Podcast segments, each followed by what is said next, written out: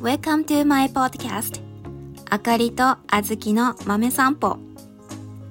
この番組は道でばったり出会った私たちが皆さんと一緒に散歩をしながらゆったりまったりお話をしていく番組です。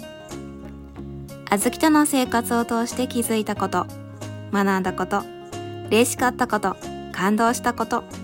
深いなって思ったことを皆さんにシェアしていきながら一緒に飼い主さんマインドセットを構築していきます。それでは Let's take a walk!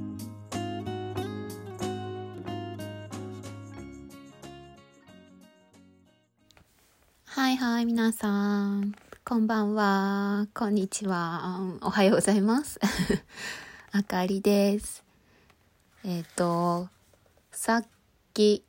うんあのダンスから帰ってきて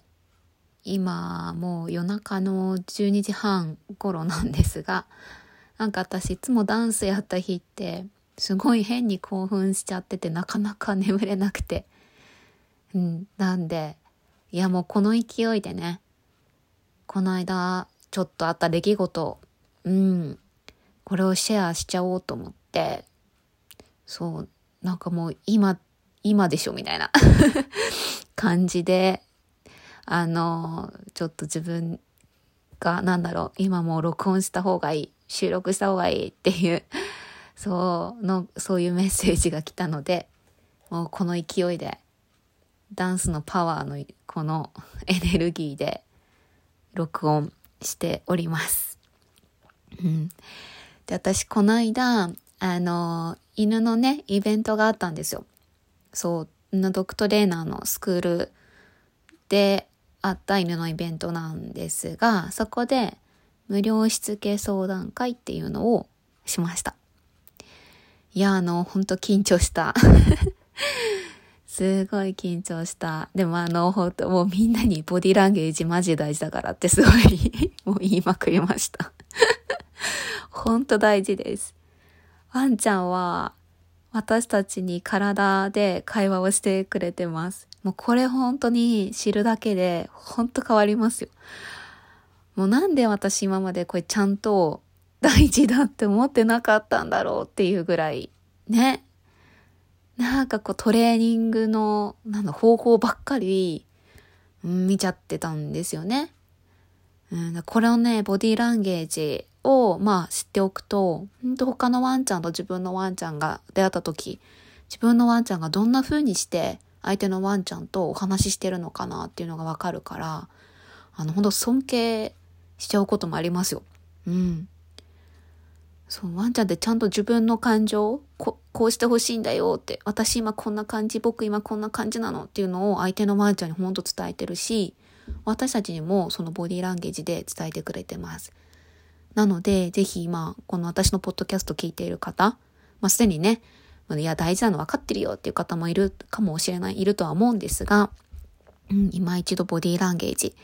そう、これをちょっとね、いろいろ調べてってほしいなって思います。はい。じゃあ、話はここ、まあ、ね、最初の雑談はこんな感じで。で、まあ、ボディーランゲージを大事だよって伝えられたっていうことはもうすごい私はもう嬉しかったんですね、みんなに。うん。ね、でも一つ、あ、ほんとこれはもう、うん、自分が成長するきっかけになる出来事だったなというか経験だったなって思うのがあってちょっとねこのことを皆さんにシェアしたいと思います。うん、で、まあ、この話の前にちょっとねあのこう私が大好きで読んでいる本のまあうん一一章っていうのかな？なんか、うん、その一部をねあの皆さんにまず最初に、あの、お伝えしてから、うん、私が今回得た学びというのをですね、伝えていけたらいいなって思います。あの、ちょっと一部だけ切り取ってお伝えするのもいいかなと思ったんですけど、でも多分そうするとよくわかんなくなっちゃうなって思ったので、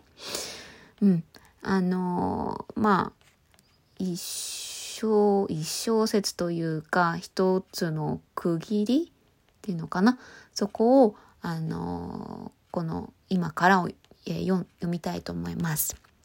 うん、まあ、オーディオブック的な感じで聞いてもらえたらなって思います。まず本なんですけど、本は、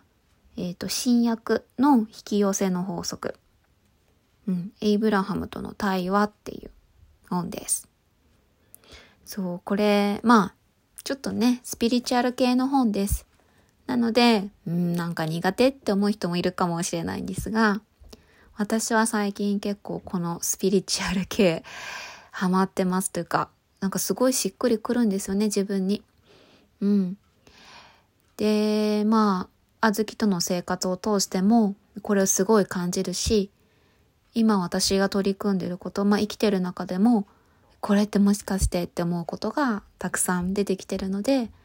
私はこのスピリチュアル系が好きで、うん、この本もほんと好きで、もう今ですね、まあ2回目読んでるんですけど、本当1回目に読んだ時と2回目に読んだ時でも全然ね、理解度が本当違います。うん。そう。あれか、1回目の時ここまでこの言葉に対して感じなかったのに、2回目読んだ時にすごい何か感じるものがあるとか。うん。だから、まあ別にスピリチュスピリチュアル系じゃなくても、まあ本とか、まあビデオとか、うん、そういうのもそうだけど、何回も見る、うん、と本当いいと思います。うん。なんか皆さん一回読んだ本があるものがあれば、ちょっと2回目、3回目と読んでみてください。はい。ちょっとまた長くなっちゃった。では、あの、読んでいきたいと思います。うん。あ、そうだ、これ、まあ、エイブラハムとの対話っていう、まあ、副題とか、それがついてるんですけど、うん。まあ、あの、エイブラハムっていうのが、まあ、いわゆるユニバースの、うん、人っていう感じかな。で、まあ、その人に対して、えっと、ジェリーっていう人が、まあ、質問をしていく。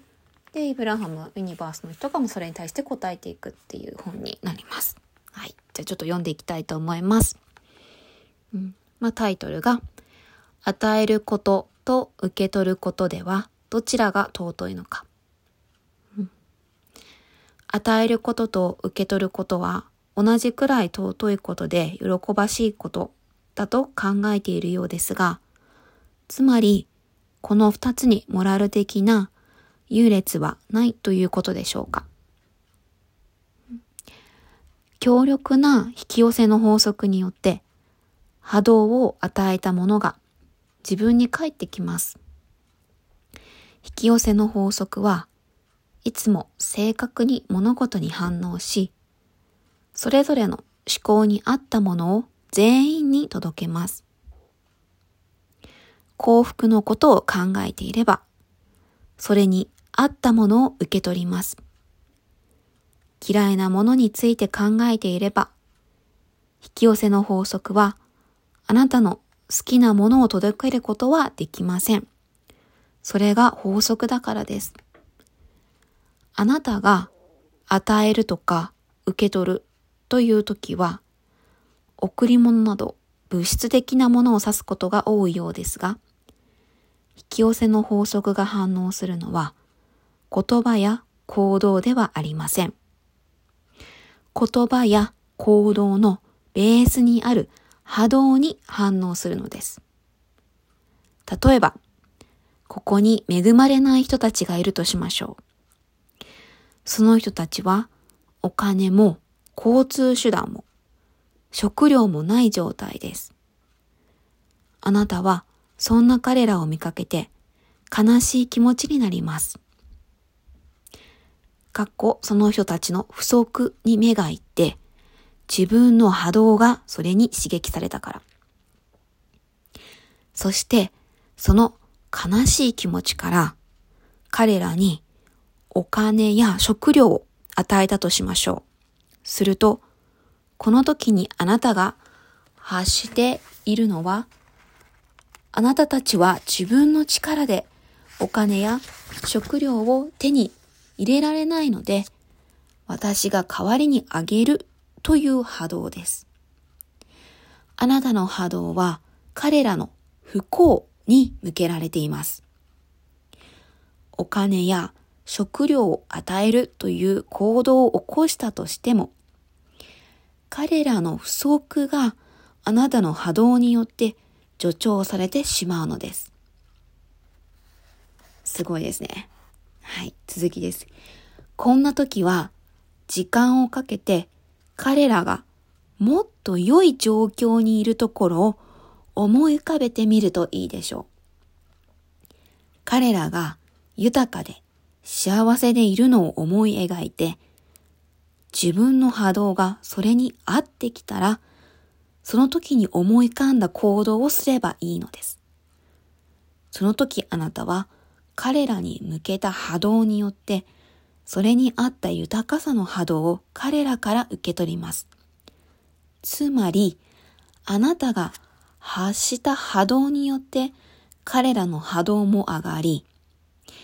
彼らは自分の中に現状の波動ではなく、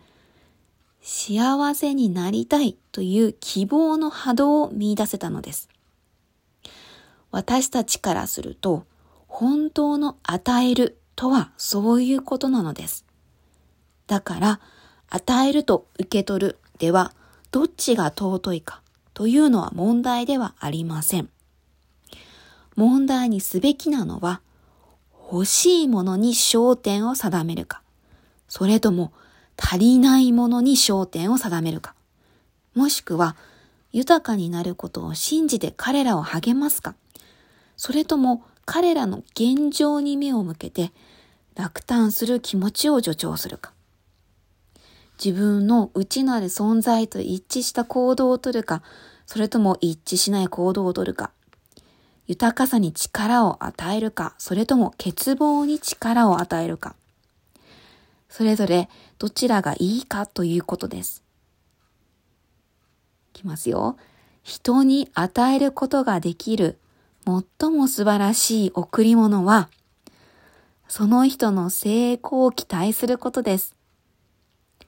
考え方、状況、個性の数だけ様々な世界があります。全員が同じで、求めるものも得るものもすべて同じという世界を作るために、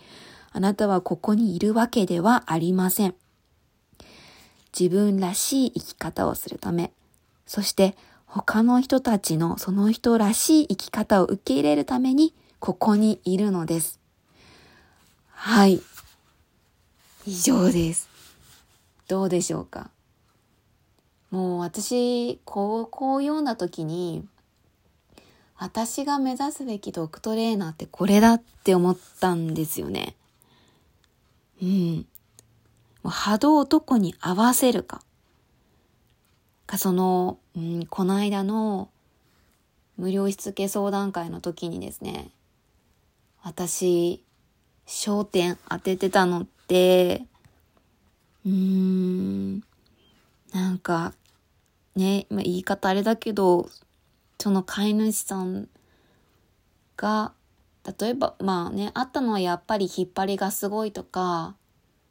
何かこう自転車とか通ると自転車追いかけちゃうとか、うん。それをどうにかしたいっていう相談だったんですよね。で、その時に、なんか、それに対してどうしていけばいいのかなっていうことばっかり考えちゃってて、いわゆる、まあ、この本で言うと、うん、不幸に向けられちゃってたんですよね。が、本当この、うん、ここの部分を読んでいたのに、そして、こう、これだって思ったのに、やっぱこう、うん、習慣っていうのがなかなかいい習慣に持っていく、いけない時間がかかるのと同じような、まあ、感じで、まあ、その経験をしたなっていうあれなんですけど、うん。私のその心のというか頭のというか、このマインドセットがまだやっぱり、うん、ガシッと定着してなかったなって思ったんですよね。あれ終わってみて、はってうん、冷静になった時に、ああ、不幸に目を向けてたって。うん、そうじゃなくて、その飼い主さんとそのワンちゃんが、まあ、引っ張りだったら、ゆったり歩いているところとか、そういうとこを想像して、そうなれるっていうことを、それを信じる。その上で伝える。こうしたらどうですかとか、アドバイスするのと、まあ、飼い主さんがどうしたら、どういうのがいいと思うのかっていう、それをまあ、コーチングで、うん、引き出していく。そう、これが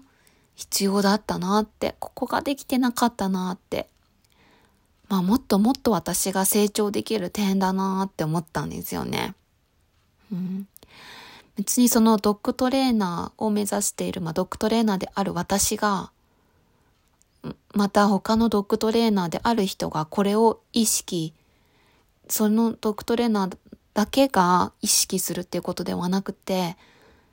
うん。もちろん飼い主さんも何かワンちゃんと一緒にトレーニングするときは、やっぱり、ね、まあ、うん、どうしても、そのできてないものにフォーカスしちゃうと思うんですが、そうじゃなくて、できているところをイメージしてああ、こうなりたいな、こうなれるよね、こうなれるって、そう思って、うん、そう想像して信じてやっていくこと、トレーニングしていくこと。これがすごい大事なんですよね。そうするともう引き寄せていくんですよ、本当に。うん、スポーツしたことある人は、やったことあるんじゃないでしょうか、あの、イメトレ？うん。私はそのチアリーディングをやってて、大会前に、まあ直前に自分たちの出番が来る前にみんなでエンジン組んで目つぶって音楽かけて頭の中で成功してるイメージ、うん、多くも想像しながらやっていくんですよね。うん。そう。いや、これほんとプロの、うん、あの、スポーツの方もやっていることだと思うんですよ。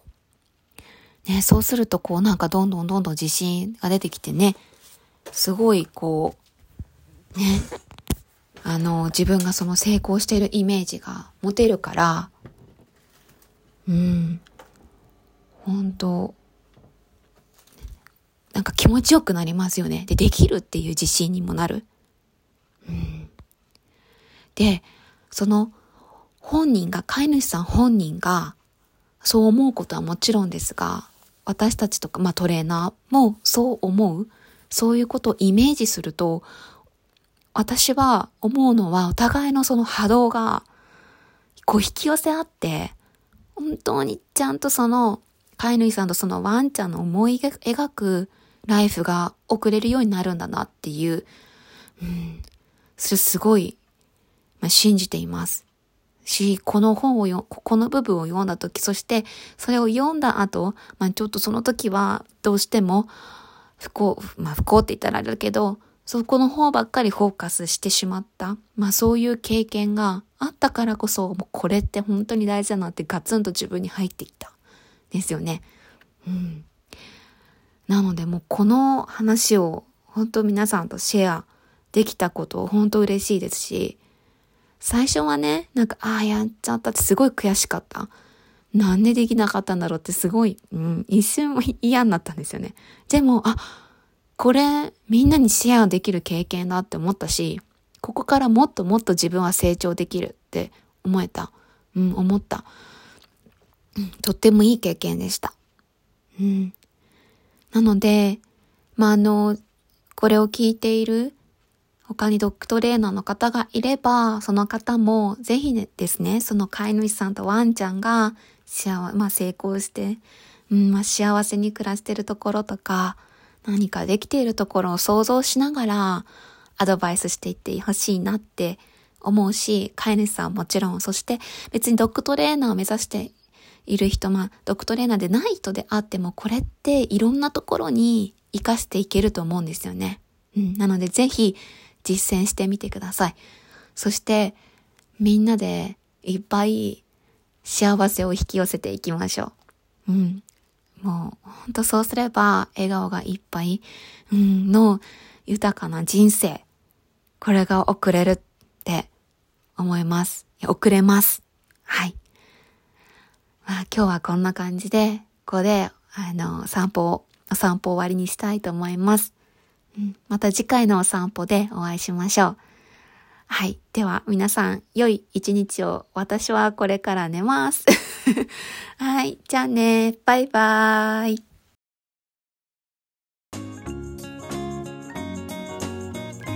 今日も私とあずきと一緒に散歩してくれてありがとうございます。楽しい散歩だったなって思ったら、ぜひ SNS でお友達にシェアしてください。私のインスタグラムのアカウント名は、あかり